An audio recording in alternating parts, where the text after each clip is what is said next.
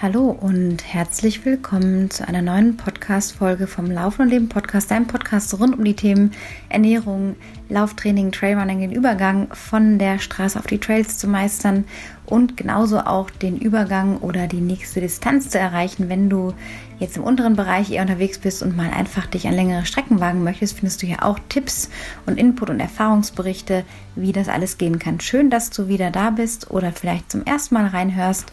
Heute möchte ich auch gleich schnell zum Punkt kommen, denn es geht heute in einer extra Special Bonus Whatever Ernährungsfolge darum, was du mit ketogener Ernährung erreichen kannst.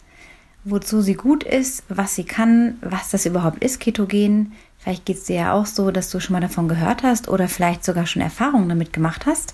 Also ich noch nicht, ehrlich gesagt. Deswegen war ich auch umso neugieriger, mal herauszufinden, was es damit eigentlich auf sich hat. Und da habe ich mir natürlich jemanden äh, ins Boot geholt, der sozusagen Experte auf dem Gebiet ist, auch wenn er sich selber vielleicht nicht so sieht. Aber er ist studierter Sportwissenschaftler, ähm, seit vielen, vielen Jahren im Ultralaufen unterwegs, im Extremsport unterwegs macht total verrückte Sachen. Das werdet ihr auch gleich hören, äh, wie wir einsteigen, denn der Heiko Weihrauch äh, aus der Nähe von ähm, ja, Leipzig, Merseburger Ecke, Halle Ecke ähm, ansässig, der kam gerade frisch aus einem ziemlich verrückten Trainingslager wieder, wo ich schon mit dem Kopf geschüttelt habe, als er gesagt hat, was er da eigentlich alles gemacht hat in diesen fünf Tagen. Ihr werdet es gleich hören. Und ja, ich bedanke mich einfach an dieser Stelle bei einem sehr, sehr treuen Podcast-Hörer und gleichzeitig auch ehemaligen Kunden, den ich äh, drei Monate betreuen durfte, begleiten durfte, der sehr, sehr viel erreicht hat, sehr erfolgreich geworden ist, äh, sehr viel geändert hat. Er weiß, wer an dieser Stelle gemeint ist. Viele Grüße nach Baden-Baden an dieser Stelle. Ja, und äh, diese Person hat mir eine E-Mail geschrieben und von, von den Erfahrungen berichtet mit ketogener Ernährung und was ich denn dazu sagen würde oder was ich davon halte, was meine Meinung zu diesem Ernährungsstil denn sei. Und da habe ich ja gesagt, okay, ganz ehrlich, äh, super, was du damit bisher erreicht hast und sehr eindrücklich auch, äh, wie das alles vonstatten ging, diesen Switch zu schaffen, seinen Körper quasi weniger auf Zucker laufen zu lassen, sondern aus dem eigenen Fettdepot äh, die Leistung abzurufen. Ja, und in dem Zusammenhang habe ich mir gedacht, okay, die Frage kann ich nicht beantworten, aber ich hole mir eben einen Experten ins Boot und das ist jetzt der Fall. Wir schalten jetzt direkt rüber zum Heiko in das Gespräch, das wir am Dienstag per Zoom-Call Video aufgenommen haben. Der Heiko saß in der Sporthalle irgendwo an der Heizung und ich gemütlich zu Hause. Es war wirklich ein sehr, sehr unterhaltsames, tolles Gespräch. Auch nochmal danke an dieser Stelle, Heiko. Ich denke, das war nicht das letzte Mal, dass wir gesprochen haben. Und jetzt an dieser Stelle rüber zum Gespräch. Ich wünsche euch ganz viel Spaß beim Zuhören. Ja, herzlich willkommen. Heute ist der Heiko Weihrauch hier zu Gast. Wir sind jetzt hier gerade per Zoom verbunden. Er ist jetzt wieder zurück in Merseburg. Ich bin aus Garmisch zugeschaltet. Er sitzt gerade an der Heizung seiner Trainingshalle und kommt gerade von einem recht intensiven Trainingslager zurück. Ähm, erstmal herzlich willkommen, Heiko, und schön, dass du dir heute die Zeit nimmst, über vor allem ketogene Ernährung zu sprechen. Hi, ich freue mich gerne. Ja, erzähl mal doch gleich zum Einstieg, bevor wir dann nachher auch Richtung Ernährung kommen zum eigentlichen Thema, aus welchem Trainingslager kommst du denn gerade? Also wie gesagt, ähm, eigentlich hatten wir vor, drei Triathlons zu starten. Das wäre so, sagen wir, unser, unser Einstieg gewesen dieses Jahr im Winter draußen, drei Ironmans hintereinander zu absolvieren. Ähm, am Stück? am Stück wollten wir das machen, genau. Okay. Mhm. Ähm, hat aufgrund der Corona-Geschichte, also eigentlich vom Training her nicht funktioniert, weil Schwimmhallen sind zu und irgendwann hast du einfach bei den Temperaturen keinen Bock mehr draußen, äh, ständig in dem kalten Wasser rumzuschwimmen. Ich sag mal, wenn das mal so eine halbe Stunde geht, ist okay. Aber wir sind jetzt nicht die Profis, ähm, hast du ja auch gelesen, dass wir alles, ich sag mal, viel spontan und aus der Kalten machen. Das heißt, für die vier Kilometer brauche ich so ungefähr eine Stunde 20, je nachdem, wie der Tag läuft, vielleicht auch mal eine Stunde 15 Uhr, aber es ist mir dann einfach zu kalt. Und das dann dreimal hintereinander. Deswegen haben wir das quasi geswitcht. Haben uns bei einem guten Freund, den ich betreue, der ist ähm, Ironman Athlet quasi will Hawaii dieses Jahr noch machen, ähm, haben uns dann vorgenommen, wir brechen irgendeinen anderen Rekord, also wieder ein Experiment in der Form und haben uns einfach mal eine Arbeitswoche vorgenommen. Das heißt, wir haben von Montag bis Freitag jeweils acht Stunden jeden Tag einfach trainiert. Immer eine Stunde, eine Übung dabei waren, Liegestütze dabei waren, äh, in Reifen ziehen, in Reifen tragen, äh, olympische Übungen wie zum Beispiel Reisen, Stoßen, da war ein Klappmesser dabei, da war eine Stunde Airbag dabei. Also es ging einfach darum, früh war wecken, dann war Warm-up, dann gab es zum Frühstück meistens nur ein Proteinshake, weil wenn du den ganzen Tag auf dem Bein bist, ist, also ist mir dann ein, ein großes Frühstück einfach zu viel, aber wir hatten halt die nächsten vier, fünf Stunden halt nichts zu essen, deswegen habe ich dann doch gefrühstückt. So, dann ging es beispielsweise los, den ersten Tag mit Handstand drücken, eine Stunde lang. Ähm, der andere in der Zeit, wir waren zu viert, wir waren draußen morgens, war ja schön Schnee, also wir waren, sag mal, ganz grob bei dir in der Nähe. Wir waren unten in, in Bayern. Ah, okay, okay. Ähm, dann hat einer Schwungdrücken gemacht, einer hat Umsetzen und Stoßen gemacht und einer hat Kniebeugen gemacht beispielsweise. So, und dann haben, wurde exakt nach 60 Minuten gewechselt und es ging weiter. So, nach vier Stunden war dann halt äh, Mittagspause, eine Stunde. Und dann haben wir das Ganze fortgesetzt bis, bis abends 18, 19 Uhr, je nachdem, wie schnell wir mit der Erwärmung fertig waren. Und haben halt gleichzeitig mal geguckt, wie wir uns fühlen und haben äh, die Körperzusammensetzung mal analysiert. Was passiert mit deinem Körper über so eine Woche? Weil wir müssen, in dem Fall muss ich ganz ehrlich gestehen, ich gucke sonst immer auf die Ernährung, aber wir haben halt Mittag ähm, gesund gegessen noch, indem wir halt Dinkelbrot zu uns genommen haben, zwei Scheibchen und einen Apfel. Und abends gab es dann aber Fastfood. Wurde dann halt mal eine Pizza bestellt oder wir haben Nudeln gegessen oder wir haben halt in so einem leckeren Steakhouse uns Hamburger bestellt. Also hat dann auch keiner, können ja vielleicht Leute verstehen, keiner Bock mehr gehabt, wie man so schön sagt, irgendetwas zu kochen oder zu machen. Dann waren wir froh, wenn man mit seinem Hamburger und seinem Bierchen am Tisch saß und den Abend ausklingen lassen konnte. Seid ihr denn in dieses Trainingslager alle erholt gegangen? Also habt, oder habt ihr vorher sowieso schon trainiert und seid dann da quasi schon aus dem guten Trainingszustand rein? Oder habt ihr vorher bewusst auch Ruhetage schon eingelegt, um euch darauf vorzubereiten? Weil ich meine, 45 Stunden Training ne, am Stück, diese acht Stunden, das äh, ist im Moment für mich unvorstellbar. Irgendwie scheint es ja gegangen zu sein. Aber ähm, wie seid ihr da reingegangen?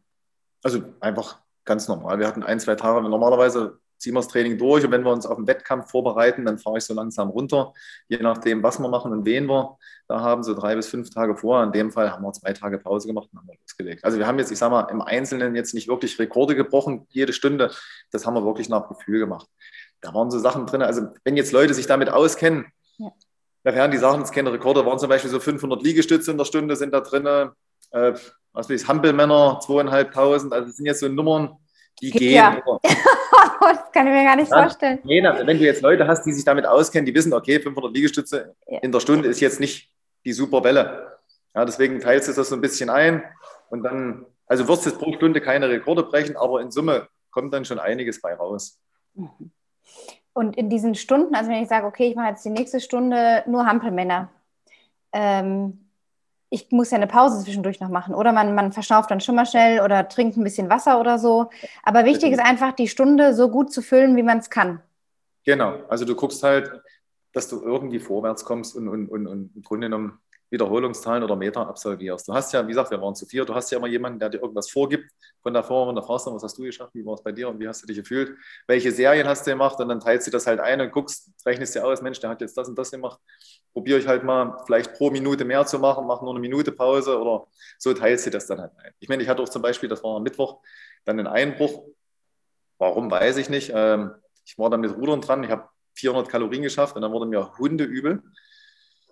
Da musste ich dann mal 10, 15 Minuten pausieren, habe dann noch versucht, ein bisschen zu rudern, ging nicht. Ähm, und danach waren Burpees dran. Da hatte ich so spekuliert mit, na, so 400, 500 sind da eigentlich normalerweise drin in der Stunde, ohne dass man sich verausgabt. Aber ich sag mal, ich habe eine halbe Stunde gebraucht, ehe ich überhaupt irgendwie reinkam, haben wir eins, zwei gemacht. Ja, und dann ging es dann gegen Ende wieder. Und ist dann die ganze Woche nicht mehr vorgekommen, habe mich super gefühlt, aber sowas passiert halt auch. Und da musst du zusehen, wie du mit der Situation klarkommst. Ja. Worauf führst du das zurück, diesen Einbruch bei dir jetzt zur Mitte der Woche? Also ich denke mal, kommen wir vielleicht gleich äh, Schwenk des Themas. Mhm. Ich wäre wahrscheinlich rumgeswitcht sein und habe meine Kohlenhydratspeicher dann in irgendeiner Art und Weise komplett entleert, weil wir haben die Tage nicht so viele Kohlenhydrate zu uns genommen, auch nicht kontrolliert.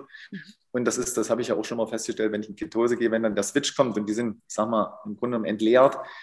Das ist dann so eine Nummer, da geht es hier nicht sehr, sehr gut. Und ich sag mal, Rudern mit einer gewissen Intensität, du drückst ja noch auf den Bauch und und und, da spielen ja immer noch andere Faktoren. So eine Nummer war eh eine Vorerschöpfung dabei. Da wird dir dann einfach mal anders. Also dem einen wird schwindelig, dem anderen wird schlecht.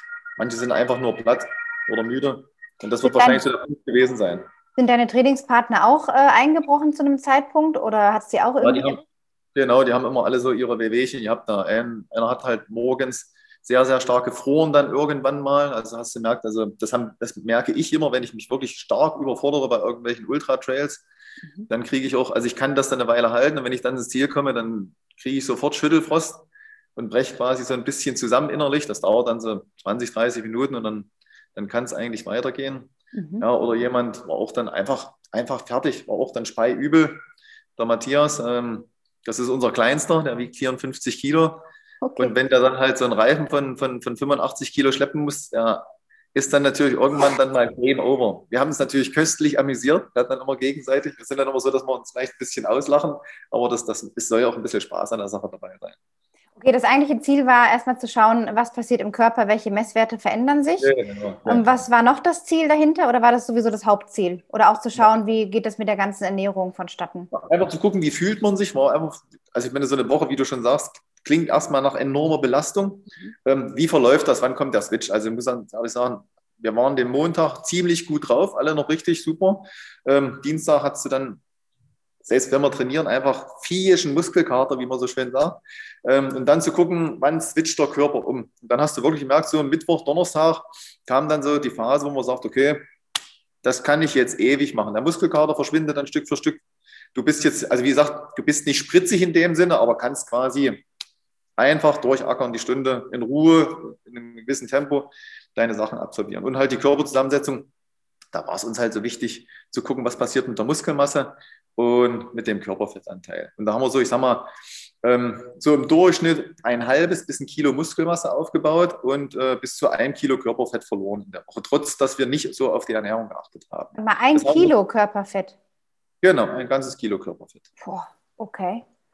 Also wir haben das mit der Biomedanzanalyse im, im Liegen gemacht. Kennst du so Vierpunkt-Biomedanzanalyse? Funktioniert ähnlich. Nicht, nee. Ist ähnlich wie das Wagenprinzip wo du dich draufstellst, wo du quasi so deine, deine Punkte hast an der Waage unten.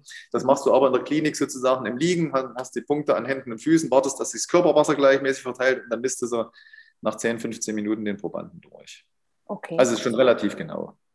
Und was waren noch so wichtige Erkenntnisse daraus, bis auf jetzt die, die Muskelmasse und die, ähm, den Fettanteil? Was war noch so eine wichtige Erkenntnis für dich daraus? Oder auch mental, dass der Körper einfach switcht und du weißt dann einfach, ja, kann jetzt durchziehen. Was noch? Also mental ist halt immer das, äh, muss ich ganz ehrlich sagen, bei, bei jedem Wettkampf, den wir machen, wie weit kommst du rein? Ich meine, das kennst du ja als Läufer selber. Du hast so Tage, ich spreche immer gerne Deutsch, entschuldige meine Ausdrucksweise, aber da kotzt dich quasi jede Sekunde an, die du unterwegs bist. Ja? Und dann Kennt hast du so Tage wie in der Woche, das war wirklich fantastisch. Also da ging es jedem einfach so, du, du tauchst ein und dann kriegst du so eine gewisse Arbeitsethik und ziehst das Ding einfach durch. Du machst dir keinen Kopf drum, was kommt als nächste Übung und ich habe noch 20 Minuten vor mir und das wird nicht und mir tut das weh, sondern du ziehst einfach quasi nur die nächsten Wiederholungen, deinen nächsten Abschnitt. Ich teile mir das dann im Kopf immer irgendwie ein, da sage ich, ich habe jetzt einen 30er Abschnitt, dann habe ich gefühlt ein, zwei Minuten Pause und dann siehst du immer nur diese kleinen Abschnitte vor dir, nichts anderes, blendest alles andere um dich herum aus, sprichst aber natürlich noch mit den Leuten, hast Spaß und das ist so der Moment, wo du weißt, das läuft.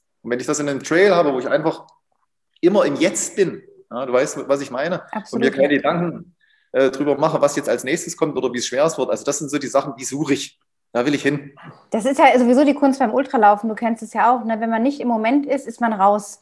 Und das ist genau. die Kunst, eben nicht das Ziel zu sehen, sondern was habe ich jetzt vor mir? Wie geht es mir gerade? Wie ist mein Körperscanning? Ja? Brauche ich gerade was zu essen, zu trinken? Wie ist meine mentale Energie? Und ich stelle mir jetzt auch so vor, jetzt nochmal Trainingslager, ihr seid da zu viert, ihr habt da eure, ihr seid da draußen, macht eure Übungen. Ähm, hat da jeder für sich auch dann Musik oder, oder seid ihr da isoliert oder ist das schon so wirklich so, wie du sagst, eher auch so miteinander? Ich stelle mir das eher auch so vor, dass man da in seiner Zone, in seinem Tunnel ist und dann sein Zeug halt durchzieht mit dicken Kopfhörern auf und lauter Musik oder so. Nee, das machen wir nicht. Also wir, wie gesagt, wir unterhalten uns dann zwischendurch viel, wenn er eine Pause hat oder beobachten den anderen in irgendeiner Art und Weise. Also das war wirklich in dem Fall im Trainingslager wirklich ein Miteinander. Wir waren relativ eng beieinander. Ich meine, jeder hat so seine Zone, aber du standest halt maximal zwei, drei Meter voneinander weg. Ja? Äh, wenn du so die Pause gemacht hast, ansonsten mit dem Reifenfahren bist du halt mal dann so 20, 30 Meter weg, aber hast dich halt auch zwischendurch viel, viel unterhalten und hast doch miteinander gelacht oder wir sind halt hier so Typen, es verstehen außen, stehen manchmal nicht so, dass wir so ein bisschen auch mal blöde Sprüche haben, um den anderen so ein bisschen zu provozieren. Und das ist halt auch mental dann immer schön, wenn man, wenn man das, ich sag mal, dann auch abfängt und versteht und dann jetzt nicht irgendwie sauer wird, obwohl man vielleicht gerade mal an so einem kritischen Punkt ist. Waren da Leute oder irgendwie Leute im Nebenhaus, die euch beobachtet haben und gedacht haben, was machen denn die verrückten Kerle da den ganzen Tag? Oder wart ihr da recht isoliert?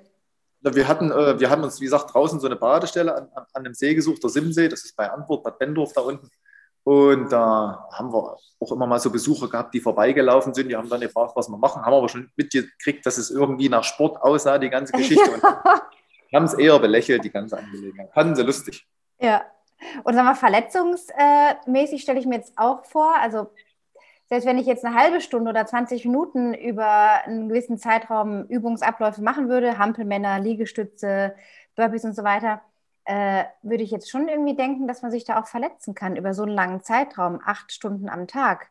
Allein durch dieses ganze Springen, durch diese ganzen Reize, die auf den Körper da einwirken, auf die Bänder, auf die Sehnen. Wie war das da bei euch? Also also grundsätzlich hast du recht und ähm, du hast dann natürlich irgendwie an, an, an, manchen Tagen dann Überlastungserscheinungen, ist dann meistens so die Gelenke, dass du merkst, die Knie oder die Handgelenke tun weh, wenn du halt die, die Lasten so oft bewegst. Ja. Sag mal, die Langhandel, wir hatten zum Schwungdrücken und sowas, das waren dann, ich sag mal, nur 40 Kilo. Aber wir haben es mal ausgerechnet, wir haben äh, alle zusammen in der Woche zweieinhalbtausend Tonnen bewegt. Ähm, dann hast du Überlastungserscheinungen, aber in den vielen Jahren, die ich die Leute hier trainiere, muss ich ganz ehrlich sagen, verletzen Verletzungen passieren wirklich nur, wenn du dich permanent überlastest, ähm, einfach, da, dass du Sachen machst, die, auf die du nicht vorbereitet bist, muskulär ja, und, und, von den Gelenken her, beziehungsweise immer über Limit bleibst. Und das ist so eine Nummer. Ähm, bei solchen Geschichten, genauso wie bei den Trails, äh, gehe ich zum Beispiel immer mit, da brauche ich keine Messwerte oder keine Uhr, mit Nasenatmung an. Also wenn ich äh, grundsätzlich immer durch die Nase atmen kann, auch wenn es halt, ich sage mal, dann irgendwo relativ schwer fällt, dann, dann weiß ich, ich bin in einer Zone, in der ich mich nicht überlasten kann. Absolut, ja. Und das ist auch eine Übung, finde ich, so nur durch die Nase zu atmen, weil man schnell mal in diese Schnappen kommt, ne? Da weiß genau. man, okay, wieder einen Gang runterschalten. Aber das ist genau, genau. das richtige Tempo, um jetzt, sage ich mal, einen flachen Ultra konstant durchlaufen zu können, ne? Korrekt. Also da hast du recht, wie gesagt, flach, wenn du dann mal irgendwann an den Berg kommst, dann kommst du an die Nummer, wenn er da 1000 Meter hoch muss in einer halben Stunde irgendwo, ja, dann übertrieben gesagt, dann ich wollte gerade sagen, 1000 Meter in einer halben Stunde, da bist du gut dabei.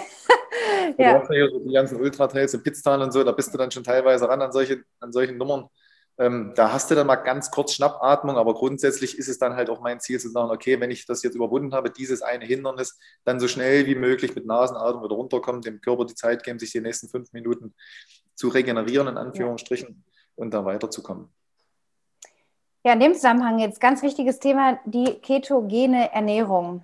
So, das ist ja das Hauptthema und das baut jetzt auch dem Vor auf diesem, was wir jetzt schon besprochen haben oder was du erzählt hast, auch auf. Äh, ketogene Ernährung für alle Leute, die noch nie davon gehört haben. Was ist es, was kann es aus deiner Erfahrung? Also ganz grob, wie gesagt, wenn wir da ganz tief einsteigen wollten, dann müsstest du dann aber noch einen, einen Chemieexperten, einen Biochemieexperten befragen, aber so, so ganz grob. Ähm, ich persönlich muss mal sagen, äh, rein biochemisch würde ich behaupten, es ähnelt einfach dem Fasten. Ähm, grundsätzlich entziehst du bei der ketogenen Ernährung dem Körper Kohlenhydrate. Also du guckst, dass du, das wird jetzt immer unterschiedlich propagiert, ähm, viel Fett zu dir nimmst und nur Proteine und halt Kohlenhydrate grundsätzlich meidest. Was dann halt zu einem veränderten Stoffwechsel führt. Ähm, das Gleiche passiert eigentlich äh, wirklich bei, beim Fasten. Das ist, da ist eigentlich kein großer Unterschied bei der ganzen Geschichte. Also ketogene Ernährung empfehle ich Ausdauersportlern immer, ähm, dass man wirklich versucht, erstmal da reinzukommen. Äh, die, die's, die Neulinge sollten definitiv gucken, dass sie ihr Trainingspensum in der Zeit anpassen. Es würde keine hochintensiven Einheiten in der Zeit durchführen. Würde mir die Umgewöhnungsphase, das sind so, ist unterschiedlich zwischen drei und zehn Tagen, bis die Kohlenhydratspeicher entleert sind. Das kommt halt wirklich immer auf den einzelnen Typen an. Würde ich mir eher smoothes Training vornehmen. Den Fehler haben wir am Anfang auch gemacht. Da haben wir gedacht, die, die Welt geht unter, weil du einfach völlig fertig bist bei Sachen, die dich sonst nicht tangiert haben. Und also mein smoothes Training meinst du lockere Läufe, ganz entspannt, nichts allzu ganz langes, genau. keine Sprints, keine harten Intervalltrainings, einfach nur genau. easy. Okay. Keine Steigung. Also immer gucken, GR1-Lauf, vielleicht nur 20, 30 Minuten und dann du, du merkst den Punkt, wo du, also das ist wirklich, so eine Nummer, wo du, wo du einfach platt bist, wo der Körper umswitcht. Also er muss jetzt quasi ähm, in irgendeiner Art und Weise Fettsäure nutzen, beziehungsweise Ketonkörperchen produzieren, um Energie zu gewinnen. Ja, in Anführungsstrichen. Und den, der Moment, der dauert eine Weile und den merkst du. Und da kann es halt auch mal sein, dass den ganzen Tag dir teilweise auch übel ist und du dich platt fühlst. So, und wenn die Maschine dann anläuft und erst in der Lage wirklich da stabil in Ketose Ketonkörperchen zu produzieren, dann, dann läuft es dann halt immer, immer besser. Und dann gewöhnt man sich an das Ding, fährt die Trainingsumfänge wieder hoch. Ähm, man wird merken, man ist nicht mehr so spritzig, also du wirst halt die Sprintleistung nicht erreichen. Aber jetzt so grob 10 Prozent unter Maximum kannst du gefühlt alles unendlich lange machen. Okay, also das ist eigentlich das ultimative Ziel auch, dass du, wie du auch schon vorher gesagt hast, unendlich lange weitermachen könntest. Genau. Dass du halt nach 50 Kilometern sagst, hey, ich kann jetzt auch noch 50 weitere Kilometer laufen. Wenn es mir dann genau. immer noch gut geht, kann ich immer noch weiterlaufen. Genau, das ist das Ziel von der Ketose, dass du quasi, wie gesagt, modellhaft gesprochen, da werden sich irgendwelche Biochemiker jetzt aufregen bei der ganzen Geschichte, aber dass du unabhängig wirst von einer äußeren Energiebereitstellung. Ja? Egal, ob wir ein Sixpack haben oder nicht, du hast immer noch genug Körperfett, um so ein Ultra zu absolvieren. Ja? Ist natürlich nicht schlecht, wenn du von außen was zuführst, aber ist, also was mich immer erschreckt, ähm, wenn ich auf Ultra-Trails unterwegs bin und die Leute haben da hier 40.000 Gels mit und weiß ich nicht was für Riegel und das Wasser ist mit sonst was angereichert. Also mir wäre das einfach das Drumrum zu viel. Weil ich würde so ein Ultra auch immer gerne genießen und gucken, dass ich so wenig wie möglich da auch an, an, an Equipment investieren muss, sondern einfach raus in die Natur, das Ding genießen, so wie es die Jungs, ich sag mal, die es erfunden haben, gemacht haben. Die mussten einfach irgendwo hin. Und zwar lange, ne? Lange Strecken. Genau. Und du bist also, halt wirklich unabhängig von der äußeren Energiebereitstellung, ja, so, so modellhaft gesprochen bei der ganzen Also man könnte Geschichte. sagen, man ist ein autarker Läufer. Man ist total autark genau, kann aus seinem Körper zehren. Genau. Okay. Ja, weil ich habe da wirklich schon einiges drüber gelesen, habe immer nicht so ganz verstanden, wie Ketonkörperchen und Ketose. Das klingt erstmal logisch, aber jetzt, wo du es erklärst, äh, finde ich sehr einleuchtend, den Körper dahin zu bekommen. Aber um, um dass er diese Ketonkörperchen bilden kann, was muss da im Körper schon passiert sein? Also wie viel muss der schon von Kohlenhydraten entleert sein oder gibt es da so ein Limit oder wie würde ich das spüren? Also, oder ich sage es zu dir, hey, ich will jetzt anfangen mit ketogener Ernährung. Wie würdest du sagen, fange ich die ersten Tage mal an, dass ich mal so eine Idee habe oder auch die Hörer jetzt wissen, okay, das interessiert mich, das will ich ausprobieren als Experiment, mal schauen, was passiert. Ich bin da offen für solche Sachen. Ähm, was rätst du da am Anfang? Wenn ich jetzt eine normale Ernährung habe, äh, ich esse halt meine Kohlenhydrate, ich esse halt normal, ja, vegetarisch, auch teilweise vegan. Äh, aber wie würdest du jetzt jemandem dann eben empfehlen, da zu starten? Also Ziel ist es, wie gesagt, die Kohlenhydratspeicher zu entleeren. Nicht nur in der Muskulatur, sondern letztendlich dann auch in der Leber. Funktioniert ja auch, ich sage mal so, von, von vielen hormonellen Geschichten viel über die Leber. So, es wird da viel geschrieben, wir haben da einen Haufen äh, Spektren dazu, aber rechne mal, dass quasi völlig untrainierte Omis auf der Couch vielleicht 300 bis 400 Gramm Glykogen speichern können im Körper und die, die Top-Leute, wo, wir begeistert sind, wenn die zwei Stunden für einen Marathon nur brauchen, die kommen bestimmt so auf 900 Gramm Kohlenhydrate, die sie im Körper speichern können. So, und das musst du erstmal loswerden. Da ist jetzt nicht das Ziel, dass ich das äh, in 24 Stunden umsetze, sondern wirklich gleichmäßig langsam abbaue.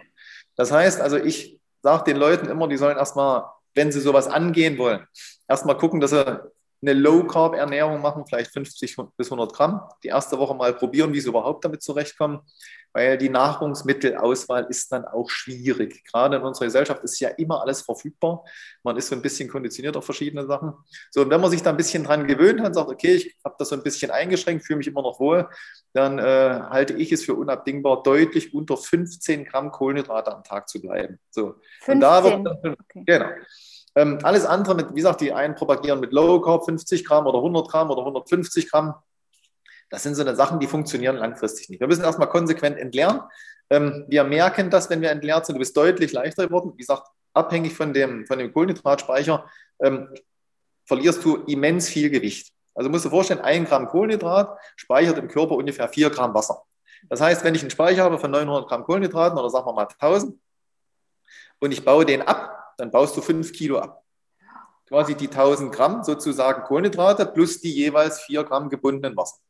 So, wenn du dann deutlich zwischen zwei und fünf Kilo abgebaut hast, also einfach an Gewicht, wo du nicht sagen kannst, ich habe jetzt hier meine Fettröllchen weggekriegt, sondern einfach, ich bin deutlich leichter, dann ist das schon ein Zeichen dafür und das musst du mit deinem Gefühl verbinden, dass die Kohlenhydratspeicher halt leer sind.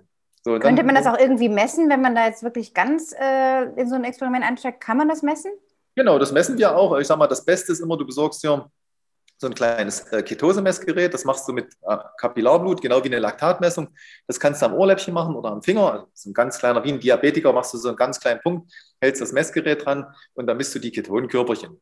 Da sagen wir immer, das ist auch abhängig von der Person. Ich sage mal so, ab 0,2 Millimol pro Liter, beziehungsweise bei 0,5 bist du dann drin in der Ketose.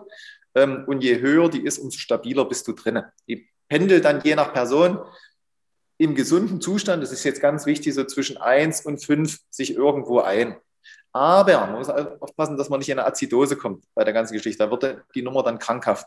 Was also so ab 25, das ist so eine Keto, Ketoazidose, da setzt der Körper dann wirklich Muskelmasse um, weil er in einem, ich sag mal, wirklich in einem Hungerzustand ist und dann wird es dann kritisch. Das betrifft dann auch die Organe und und und. Aber ich sage mal, das muss man provozieren, um da hinzukommen. Und da, da, reden wir von 25 Millimol pro Liter. Wie gesagt, man testet das, zwischen 1 und 5 ist man stabil drin. Wenn man sich nicht so ein Gerät kaufen möchte, das kosten die Dinger vielleicht 20, 30 Euro. Die Teststreifen sind relativ teuer, kostet dann ein Test 3, 4 Euro. Man kann das auch über Urin-Tests machen, gibt so eine Keto-Sticks, nennt sich das. Ähm, und die zeigen dir halt, ich sage mal, laut Farbschema an, ob du in der Ketose bist oder nicht. Einfach aufgrund des, des Urins, ja, was der für einen pH-Wert hat. Das geht dann auch. Wie muss ich mir jetzt 15 Gramm Nummer, dass man sich das auch vorstellen kann, wenn man hier zuhört, 15 Gramm Kohlenhydrate, äh, was entspricht das in, in äh, praktisch gesprochen? Ist das eine Scheibe Brot? Ich habe jetzt gar keine Ahnung. Oder ist es ein zwei Gabeln äh, Pasta? Oder was ist, was sind 15 Gramm Kohlenhydrate? Und ge genau das ist die Schwierigkeit, äh, mit der die Leute die ganze Zeit rangehen. Du hast sofort im Sinne, wie kriege ich jetzt Brot und Pasta in den, Trainings in den Ernährungsplan unter? Kannst du gleich streichen. Ähm, da gibt es keine Nudeln, da gibt es kein Brot, es gibt nichts von Getreide, ähm, es gibt nichts an Obst.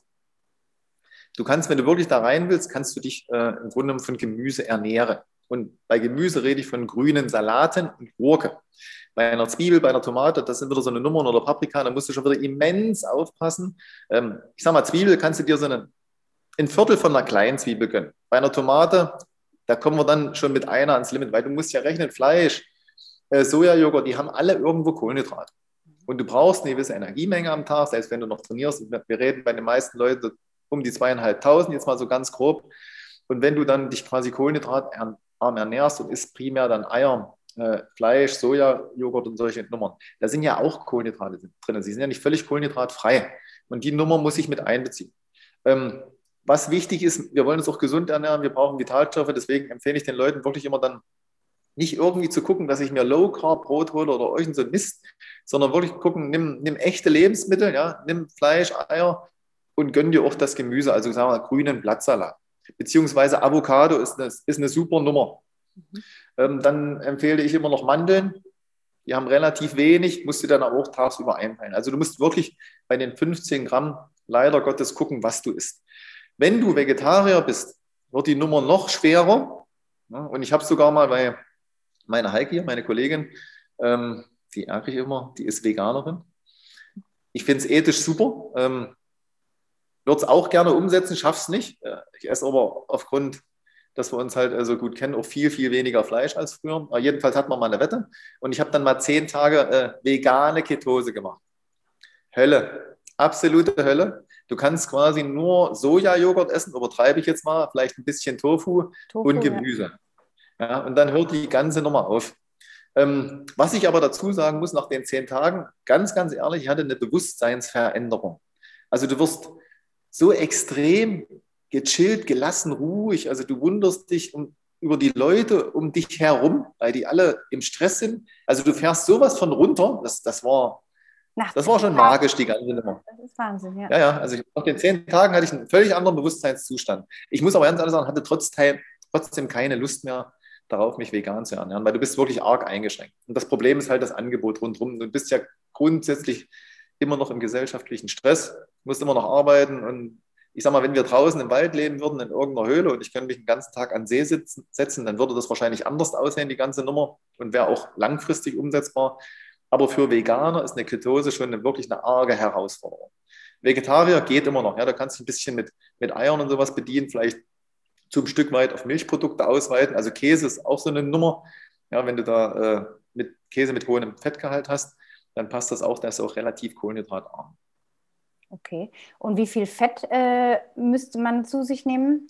Dann in so einer ähm, Ketose? Weil das Ziel ist ja schon, wenn ich es richtig verstehe, du hältst deinen Körper konstant in dieser 1 bis 5, wie auch immer, Milligramm oder sowas, Ketose. Genau. Das ist dein Dauerzustand jetzt, oder? Genau.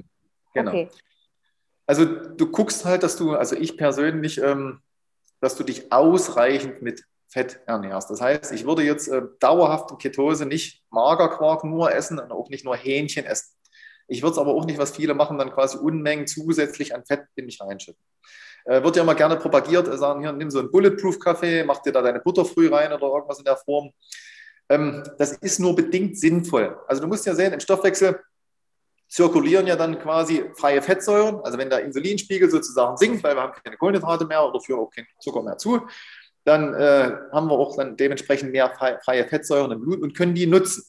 Das funktioniert dann auch relativ gut über die Lipolyse, dass quasi im Grunde das aus dem Gewebe freigesetzt wird. Und das will ich ja auch. Ich will das im Grunde das, das Fett aus dem Gewebe nutzen.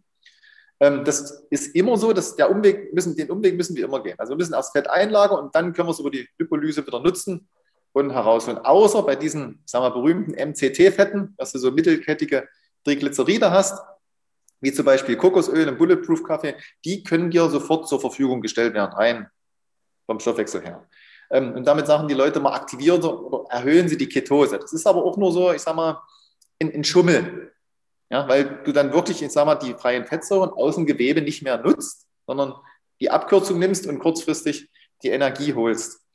Ähm, langfristig ist Ketose, möchte ich sagen, auch schädlich, bin ich der festen Überzeugung von, weil erstens zerschießt du dir deinen Kohlenhydratstoffwechsel, deine Zellen gewöhnen sich einfach dran. Ähm, zweitens, wenn viele freie Fettsäuren im Blut zirkulieren, hast du auch einen erhöhten Cholesterinwert. So, da ist die Frage rein genetisch, ob sich das langfristig nicht doch negativ auswirkt. Also Inuit zum Beispiel sind da relativ robust. Das wird wahrscheinlich genetisch liegen. Also das hat man auch noch nicht bis heute 100 Prozent geklärt. Mhm. Aber es kann natürlich dann äh, bei anderen Leuten negativ werden. Und wenn du das dauerhaft durchziehst, die ganze Nummer, dann würde ich mal behaupten, äh, kann es auch zu einer Fettleber kommen. Also das sind so eine Nummern, die Ketose, die würde ich mir wirklich periodisch im Jahr einplanen in Vorbereitung auf bestimmte Events. Ähm, ich würde es immer so auf sechs Wochen eintakten. Manche brauchen vielleicht zwei, drei Monate. Und dann würde ich da wieder rausspringen aus der Geschichte. Und ich würde mir auch in der Ketose, das müssen wir testen, ähm, immer im Einzelfall, ich sag mal, Fresstage gönnen, wo du sagst, ich nehme jetzt wirklich deutlich mehr Kohlenhydrate zu mir, vielleicht sogar 100 und 200 Gramm. Ähm, du kommst aus der Ketose nicht raus, wenn du das wirklich auf einen Tag begrenzt und da stabil drin bist. Ah, okay, und die Stabilität habe ich halt nach zwei, drei Wochen dann wahrscheinlich, oder? Wenn ich diese Vorperiode habe, ja. wo ich die Speicher leer mache, dann genau. begebe ich mich, sage ich mal, in diese Ketose über sechs Wochen, wenn ich sage, okay, ich habe jetzt da bald ein Ultra, ich will da voll in der Ketose sein und da, damit laufen quasi. Ähm, da habe ich diese Vorperiode, entleere die Speicher, bin dann in Ketose und dann kann ich einmal die Woche sagen, okay, da ist jetzt eine geile Pasta dabei, eine Pizza oder ein Stück genau. Kuchen oder sowas, wie ihr es letzte Woche auch im Trainingslager gemacht habt. Genau, und dann misst du halt immer. Du musst sowas, also in dem Fall, wenn man wirklich so rangehen will, will das wirklich professionell machen oder zur Leistungssteigerung langfristig nutzen, würde ich mir dann das Gerät gönnen, würde mir Teststreifen gönnen und würde gucken, die Tage, wie bin ich in Ketose, was passiert nach der Pasta. Ja, an dem Tag würde ich dann halt nach dem Essen messen und dann abends nochmal, bevor ich ins Bett gehe und den nächsten Tag noch ein, zwei, dreimal halt grundsätzlich messen, wie geht mein Körper damit um, wie stabil bleibe ich drin. Bei manchen passiert gar nichts, die sind wirklich 100% stabil drin. Ja, manche, da merkst du, der sinkt dann, der Ketonkörperchenwert. Das muss er dann einfach wissen, dass man sich da vorbereiten Und äh, wie lange bist du jetzt schon in Ketose? Also jetzt gerade gar nicht mehr. Ähm, wie gesagt, wir machen öfters Fasten. Also ich habe ja grundsätzlich zwei bis drei Fastentage die Woche drin in meiner Ernährung. Also ich halte strikt ein. Ich habe zum Beispiel heute, jetzt bin ich seit 13 oder 14 Stunden nichts gegessen. Das ist so relativer Normalzustand. Meistens sind 16, 17 Stunden. Ähm, und dann passiert es mir aus Versehen, dass ich reinkomme manchmal. Also wenn ich das jetzt wir haben hier manchmal einfach auch Stress und erzählen und machen und müssen trainieren, die Leute betreuen. Und dann passiert es mir nach drei, vier Tage lang, dass ich die 16 Stunden einhalte, obwohl ich das nicht wollte. Ähm, dann relativ wenig Kohlenhydrate zu mir nehme, durch dummen Zufall, wie auch immer. Und dann switchst du automatisch wieder in die Ketose, wenn dein Stoffwechsel gesund ist. Ansonsten ist jetzt gerade keine Ketose für mich angesagt. Okay, also würdest du dann erst wieder konkret machen, wenn du weißt, da ist jetzt ein Ziel ähm, genau. und dann genau. bereitest du dich darauf vor und dann so eine Periodisierung halt machen. Genau, ansonsten so pauschal mache ich das. Würdest du denn auch sagen, dass dieses 16-8 äh, intermittierende Fasten dann im Grunde ja auch eine Form von Ketose ist? Oder wenn man dann entsprechend auch isst in dieser Zeit? Oder? Eine Form nicht, aber ich sage mal, die Mechanismen sind die gleichen. Du wirst nicht in Ketose kommen äh, von einmal Fasten. Aber wie gesagt, wenn du wirklich einen gesunden Stoffwechsel hast, dann gewöhnt er sich dran und dann switcht er nach drei, vier Tagen da relativ schnell um. Und gerade als Ausdauersportler, wenn man, oder wenn man viel trainiert, täglich trainiert, auch dann relativ intensiv, so wie die CrossFit-Leute beispielsweise, dann äh, reduzierst du natürlich sehr, sehr schnell deine Kohlenhydratspeicher. Und dann, wie gesagt, immer darauf achten, wenn der, äh, wenn der Stoffwechsel gesund ist, dann switcht du mal relativ schnell in Ketose. Ähm, der Vorteil ist ja bei einer Ketose, im Grunde kam es ja irgendwann mal äh, aus der Paleo-Ernährung. Dann hat der, der, Otto Warburg, war das, äh, glaube ich, der hat ja schon äh, in der Krebsforschung daran gearbeitet. Die haben ja festgestellt, dass Tumore einen anderen Stoffwechsel haben. Ich sage mal so, in der Richtung hat sich das ja eigentlich zu Beginn entwickelt. Äh, ist ja wirklich so, beim Fasten und bei der Ketose passiert eigentlich das Gleiche. Du hast quasi eine optimierte Apoptose, also den programmierten Zelltod, beziehungsweise eine, verbesserte Autophagie, also dass die Zelle sich eher reinigen kann von, von alten Zellbestandteilen. Das sind eigentlich so die Nummern, auf die man Wert legen sollte. Also deine, deine Leistungsfähigkeit kommt einfach aus einer, aus einer höheren Gesundheit deiner Zellen, aus einer verbesserten Mitochondriengesundheit.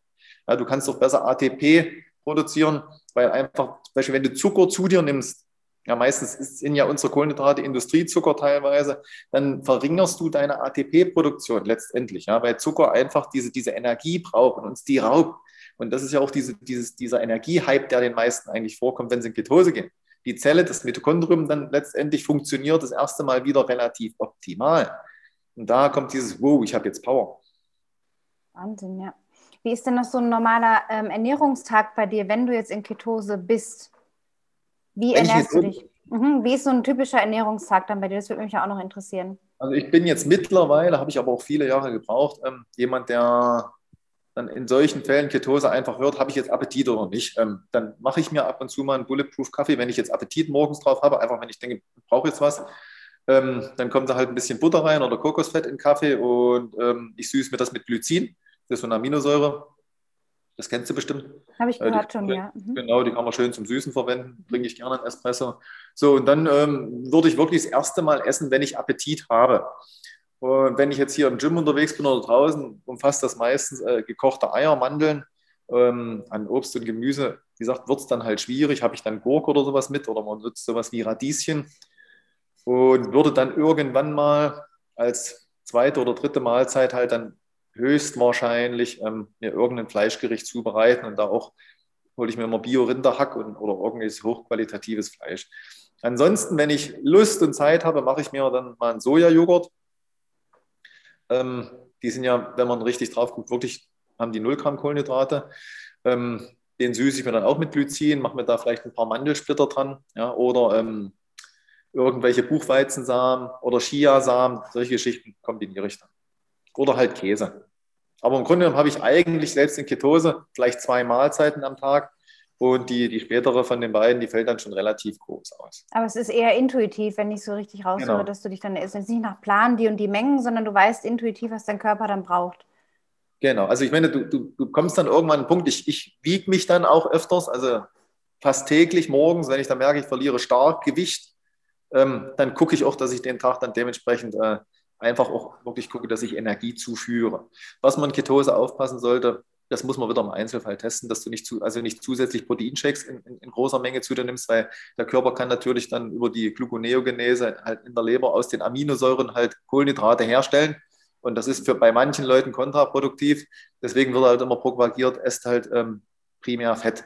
Also da gucke ich drauf. Zum Beispiel in der Vorbereitung damals äh, in Schottland war es dann heftig da bin ich runter auf 73 Kilo und ich wiege normalerweise so wie jetzt so zwischen 80 und 83 Kilo. Und da gucke ich dann halt, sage, okay, also morgen oder gleich muss ich dann doch mal eine Mahlzeit einführen und gucke, dass ich da halt gesundes Fett zu mir nehme. Wie gesagt, das Einfachste ist dann immer so ein Bulletproof-Kaffee mit Butter. Und Fett dann auch in Form von Avocados vor allem, ne? Öle wahrscheinlich Avocado, auch dann. Avocados, Olivenöl, Kokosfett, solche Geschichten. Mandeln. Also ich nehme jetzt nicht fettes Fleisch. Ne? Mhm. Mandeln, solche Dinge, genau. Gerade noch zu diesem Rennen da, habe ich jetzt gerade nochmal hier geschaut, ähm, was du gesagt hast, in Schottland geht es ja auch um das Thema ja, okay, Nahrungsergänzungsmittel, immer so eine Sache, Nahrungsergänzungsprogramm. Da hast du hier geschrieben, ich habe es gerade mal geöffnet, Vitamin D3, sehr, sehr viele Einheiten, 20.000 bis 50.000, das K2 dazu. Ist ja, glaube ich, immer diese Verstoffwechslung in Kombi, ne? Vitamin D3 und K2, Folat B12 und Acetylcarnitin. Äh, genau. In welcher Form habt ihr das dann äh, supplementiert? Also es ist dann entweder Tropfenform, beziehungsweise das Acetyl-L-Carnitin ist halt in Pulverform. Das mixt du dann irgendwie ins Wasser. Wenn, also ich sag mal, wenn du da unterwegs bist, dann haust du das alles gleich früh rein, damit du es weg hast. Mhm. Äh, du musst gucken, das meiste verträgt sich eigentlich miteinander. Aber ich bin generell ein Freund von, von Vitaminen. Also grundsätzlich muss ich dann sagen, ähm, esse ich fast alles Bio. Ich bin auch Also das kommt drauf an, wo wir sind. Wenn jetzt mal Samstag oder Sonntag ist, habe ich mein Cheat Day, ähm, dann esse ich auch irgendwas, was mir schmeckt. Ähm, kennst du ja selber, manche haben so Bock auf Snickers oder sowas mittlerweile. Wenn, wenn du dich lange gesund ernährst, dann schmeckt das dann auch irgendwann nicht mehr, aber man findet so seine Naschereien, auch ja. die gut sind oder gut sind. Ähm, aber grundsätzlich merke ich, dass ich zusätzlich Vitalstoffe brauche. Also selbst wenn ich mich bio ernähre und wir essen am Tag wirklich mindestens zwei Portionen, viel Gemüse und Obst, solche Geschichten. Ähm, ich nehme immer eine Multivitamin-Tablette jeden Tag und konsumiere, ich bin jetzt schon ein alter Mann, fast 45, äh, ja. und Q10 dazu und nehme Vitamin A und B12 jeden Tag noch zusätzlich. Und Vitamin D3 nehme ich dann äh, teilweise in, in, in, Stößen. Also ich gehe dann so, das ist immer kurz vor dem Winter und, und nach dem Winter. Dann da sagst du mal, ey, da braucht man mehr. Ne? Ich habe da auch so Drops. Ähm, das ist auch einfach so ein Drops in Wasser rein, da ist dann auch K2 dabei und das ist super einfach, weil man das Licht ja. gar nicht kriegt im Winter, diese Einheiten. Ne? Ja, also ich versuche, wie gesagt, wenn, wenn ich hier im Gym bin, im Sommer setze ich mich äh, mittags immer eine halbe Stunde in die Sonne. Wenn, das, wenn ich die Luft habe und ja gerade keiner mich braucht, setze ich mich raus, äh, genieße die Sonne mal eine halbe Stunde. Dann braucht man halt das Vitamin D3 nicht. Also es ist immer besser, wenn man es so kriegt.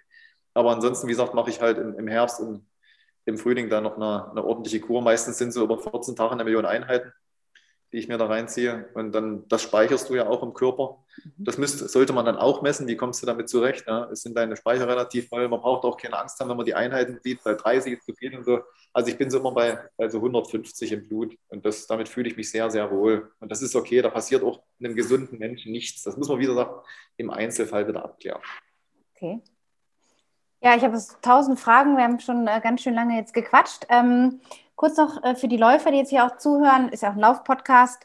Ja. Ähm, was sind denn so die größten Leistungssteigerungen, die, durch die, du, die du durch Ketose oder in Ketose erfahren hast? Also vielleicht auch Vergleichswerte, wie bist du vorher drauf gewesen und dann durch die Ketose, was hat sich da gesteigert oder verändert, grundlegend? Tja, ich sag mal, du kannst quasi in Ketose deine Leistung, also das kommt ja darauf an, welches Niveau du hast. Ja? Ähm, wir haben ja, also ich habe zum Beispiel mal getestet, ich habe den, meinen ersten Ultra, das war der Sachsen-Trail mit 73 Kilometer. Wann war ähm, der? Wann? Das war auch so 2014, 15, 16 okay. irgendwann. Da, da bin ich gar nicht gelaufen vorher, ein Jahr lang. Und habe nur Burpees gemacht und bin dann relativ gut durchgekommen bei der Geschichte. Mir tat echt weh. Ja, also du kriegst dann quasi schon während des Rennens Muskelkater, wenn du sowas gar nicht gewohnt bist. Wie gesagt, bin kein Meter gerannt, habe immer noch Burpees gemacht und bin das Ding gerne gestartet. Was habe ich denn da gebraucht? So elf Stunden oder so für die 73. War jetzt auch nicht viel Höhenmeter, anderthalb tausend hat der. Aber ich sage, für einen Nichtläufer ist das, denke ich mal, okay. So, und dann ähm, sind wir wirklich da stabil in die Ketose und in Schottland und da erreichst du dann auch mal so eine Leistungssteigerung. Wenn du das in Prozenten jetzt messen willst, zwischen 10 und 20 Prozent kannst du da schon rausholen. Das ist viel, ja. ja. Aber, genau, also du musst halt nur gucken, das, das ist ja ein komplexes Thema. Wenn dein Training nicht passt, dann wird dir das auch nichts nützen.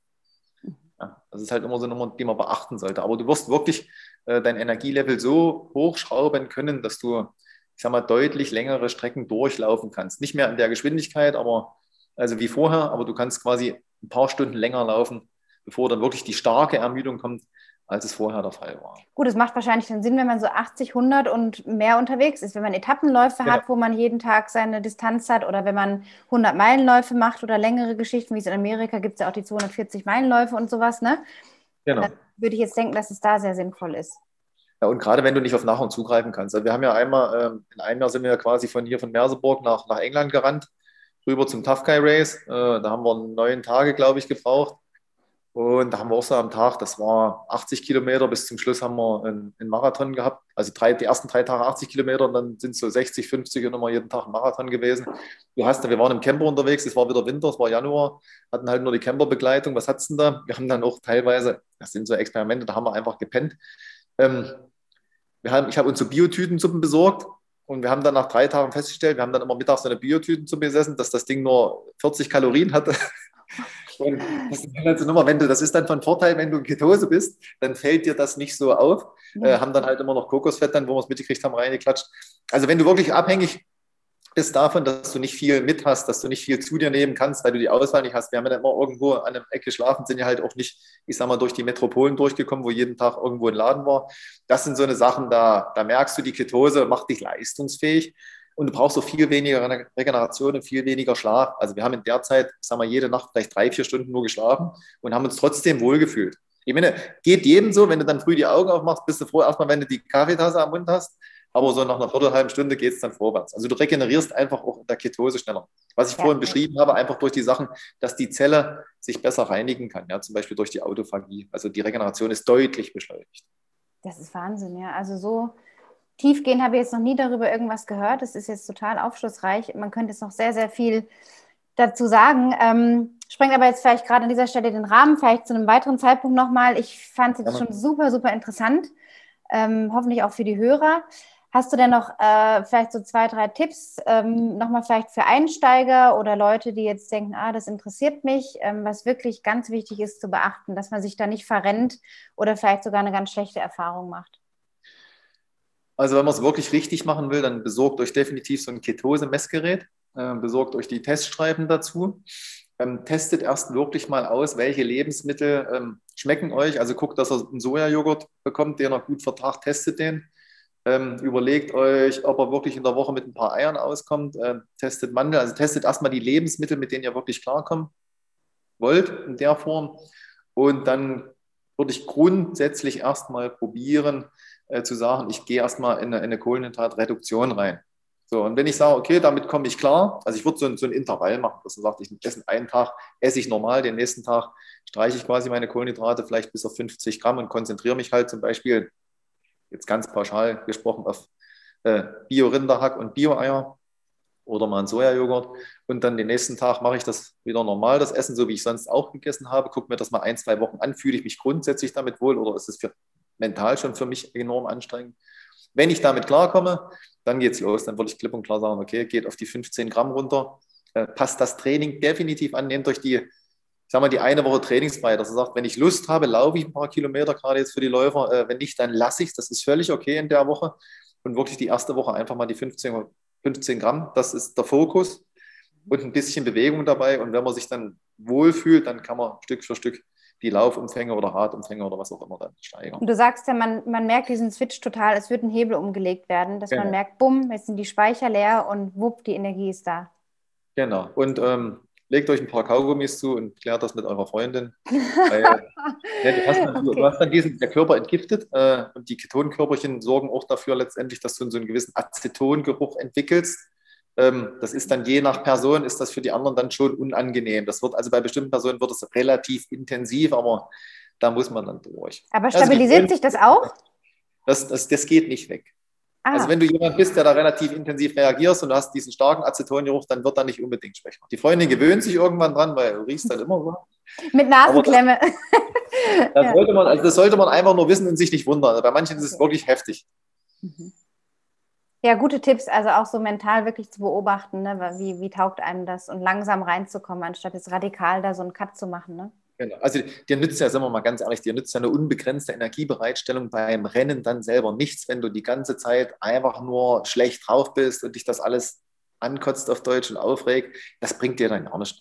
Mhm. Ja, also du sollst dich schon irgendwo damit wohlfühlen und ähm, wenn du dann beim Rennen bist und jemand bietet dir Kohlenhydrate an, dann, dann isst die, passiert gar nichts. Also es war in Schottland auch so, da hatten wir so einen, so einen äh, Verpflegungsstand, das war dann, weiß ich nicht, nach 100, 120 Kilometern, keine Ahnung. Ähm, der hatte so eine kleine Eierplätzchen und hat uns die angeboten. Und wir so, ach so, nee. Und dann dachte ich zu Markus, ach komm, wir kosten mal einen. Und dann haben wir dem den ganzen Stand leer gefressen. Weil so lecker Weil war. Das, das, war was völlig Neues und wir haben das seit Monaten. Das hat so super geschmeckt. Und es hat uns aber auch nicht tangiert. Also der Stoffwechsel läuft dann in der Form, dann, dann kannst du sogar noch in, äh, in der Zeit dann die ein, zwei Stunden danach davon profitieren. Weil okay. das natürlich den Stoffwechsel noch mal kurz boostet. Mhm.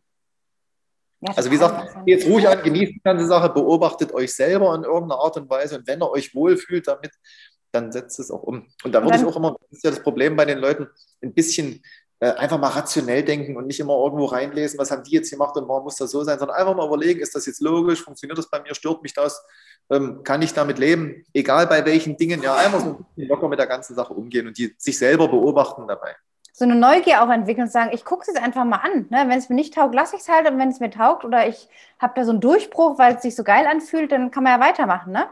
Und genau. dann periodisch einfach gucken, jawohl, das mache ich zwei, dreimal im Jahr und ich finde es cool.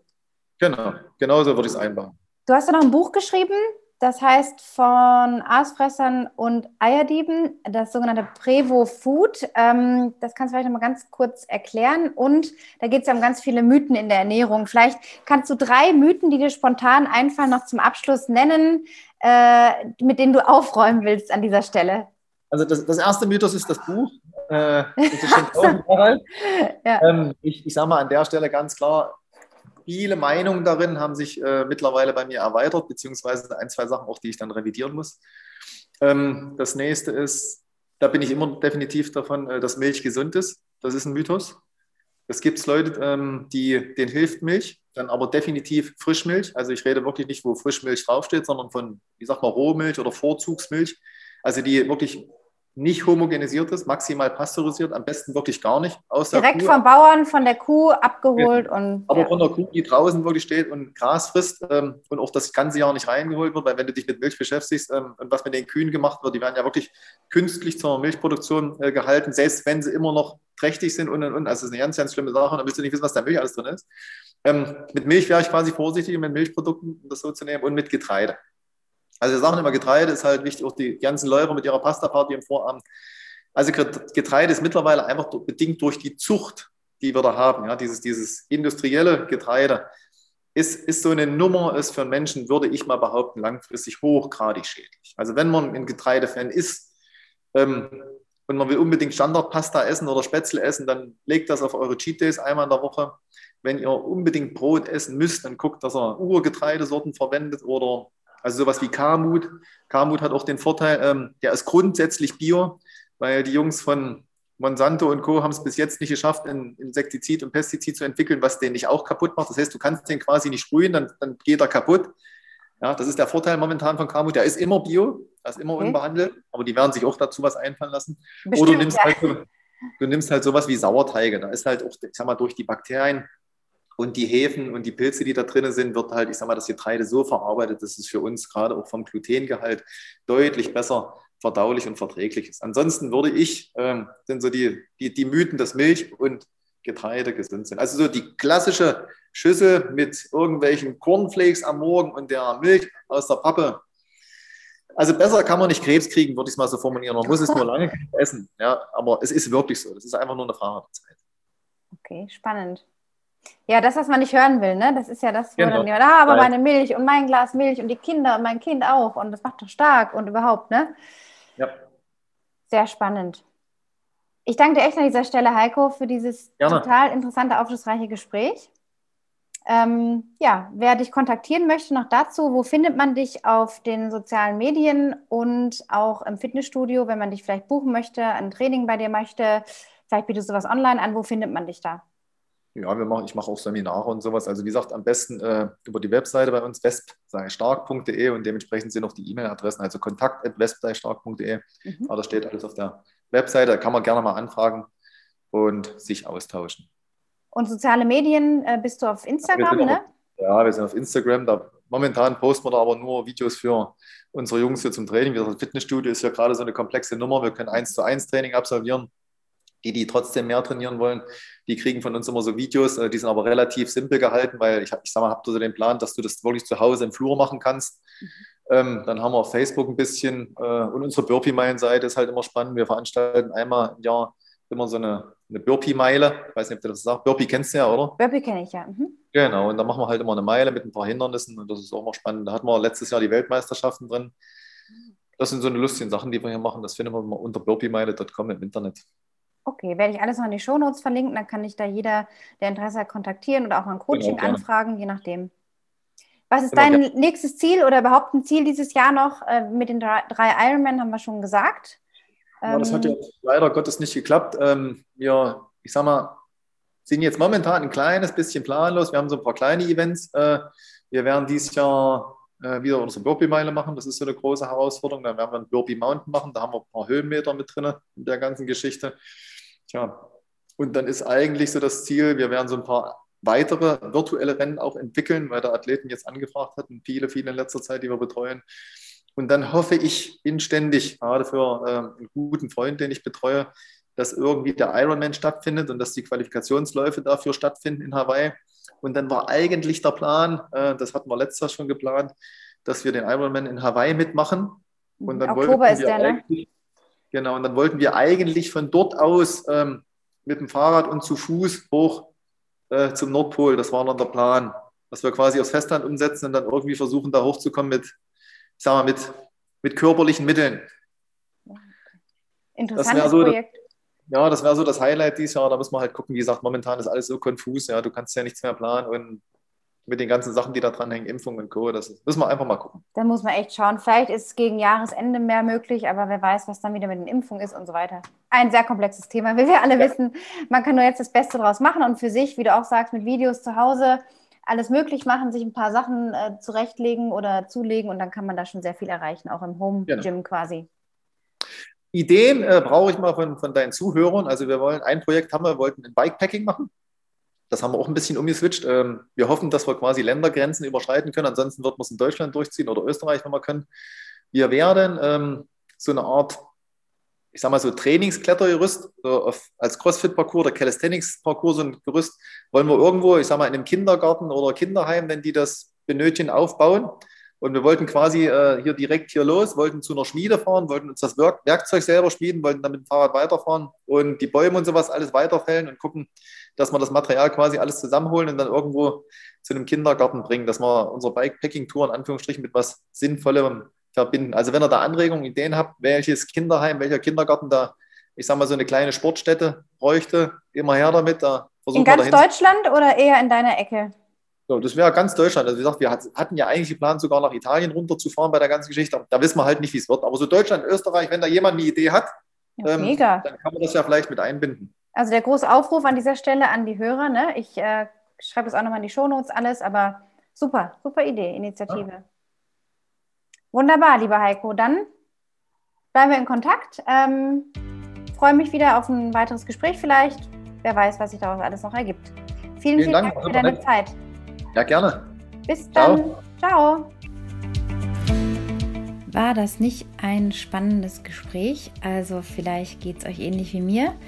Mich hat es direkt gepackt, jetzt auch so im Nachgang, mich doch mal mehr mit der Thematik auseinanderzusetzen, auch diese Neugier so ein bisschen zu stillen und mal reinzulesen, reinzufühlen. Wäre das was, was sich mal lohnt zu probieren? Einfach mal als Experiment vielleicht durchzuführen, wie der Heiko auch sagte, periodisch vielleicht davor zu gehen und gar nicht jetzt zu sagen, oh, das muss jetzt hier ganz extrem Keto sein, mein Leben lang oder für den Rest meines Lebens, sondern mal zu schauen, hey, wie fühle ich mich denn, wenn ich mal weniger Kohlenhydrate esse? Wie geht es mir denn, wenn ich vielleicht mal zwei, drei Wochen oder vier Wochen äh, im, im, in, Ket in Ketose bin? Und ähm, jetzt, während ich hier so sitze, habe ich tatsächlich heute mal spontan entschieden, beziehungsweise gestern Abend, äh, heute mal deutlich weniger Kohlenhydrate zu essen. Habe jetzt mit einem Quinoa Pops äh, Hafermilch Kokosjoghurt Frühstück begonnen, noch ein paar Nüsse dazu gegessen. Ähm, habe heute eh so ein bisschen komischen Kopf, ähm, wahrscheinlich wegen Schlafmangel, denke ich mal, und spüre jetzt da gerade so rein, was es macht. Mal einfach proteinlastiger zu essen, ja. Später viel Gemüse, Tofu und Linsen zu mir zu nehmen und einfach mal zu schauen, hey, was passiert da so? Wie geht es mir damit? Wie ist das im Laufen? Und darum geht es ja auch immer, dieses Herausfinden, was passiert, wenn ich etwas ändere. Denn es ist ja immer eine große Chance auch, dass man sich besser fühlt. Denn wenn man merkt, hey, irgendwie gerade so wie es läuft, ist nicht alles so super rund, es kann eigentlich nur besser werden, auch wenn vielleicht die Erstverschlechterung eintritt, wie der Heiko auch beschrieben hat, wenn man äh, sich da reinbegibt, dass das echt unangenehm sein kann oder wie auch der, der ähm, Podcast-Hörer eben beschrieben hat in der E-Mail, dass es echt ein Höllenritt war. Ähm, aber das kann man überstehen. Ja? Es geht ja nicht hier um Survival total, sondern einfach mal um ein kleines Tief zu überwinden, um dann langfristig davon zu profitieren. Und das wünsche ich euch, dass ihr hier auch so ein bisschen Inspiration mitgenommen habt. Schreibt mir doch gerne eure Meinung äh, an die Telefonnummer in den Shownotes, die eingeblendet ist. Kontaktiert auch gerne den Heiko unter den eingeblendeten Links in den Shownotes, wenn ihr Fragen habt, wenn ihr ein Coaching wollt, wenn ihr einfach euch Inspiration holen wollt auf seinen Kanälen, dann tut es gerne. Ansonsten hinterlasst auch gerne eine 5-Sterne-Bewertung auf iTunes. Schreibt mir eine E-Mail, wenn ihr Fragen habt, wenn ihr vielleicht auch gerade auf der Suche seid, das nächste Level zu erreichen, nicht weiterkommt in eurem Training, könnt ihr natürlich ein Coaching in Anspruch nehmen. Ich habe derzeit noch einen einzigen Platz frei. Also wer sich schnell entscheidet, ja, wer, mal, wer zuerst kommt, mal zuerst, ähm, helfe ich sehr, sehr gerne weiter über die nächsten Wochen oder Monate. Ja, und ansonsten einfach wünsche ich euch eine zauberhafte Restwoche, ein tolles Wochenende und am Montag hören wir uns dann schon wieder mit einer neuen Folge. Bis dahin, run happy and be happy, eure Anna.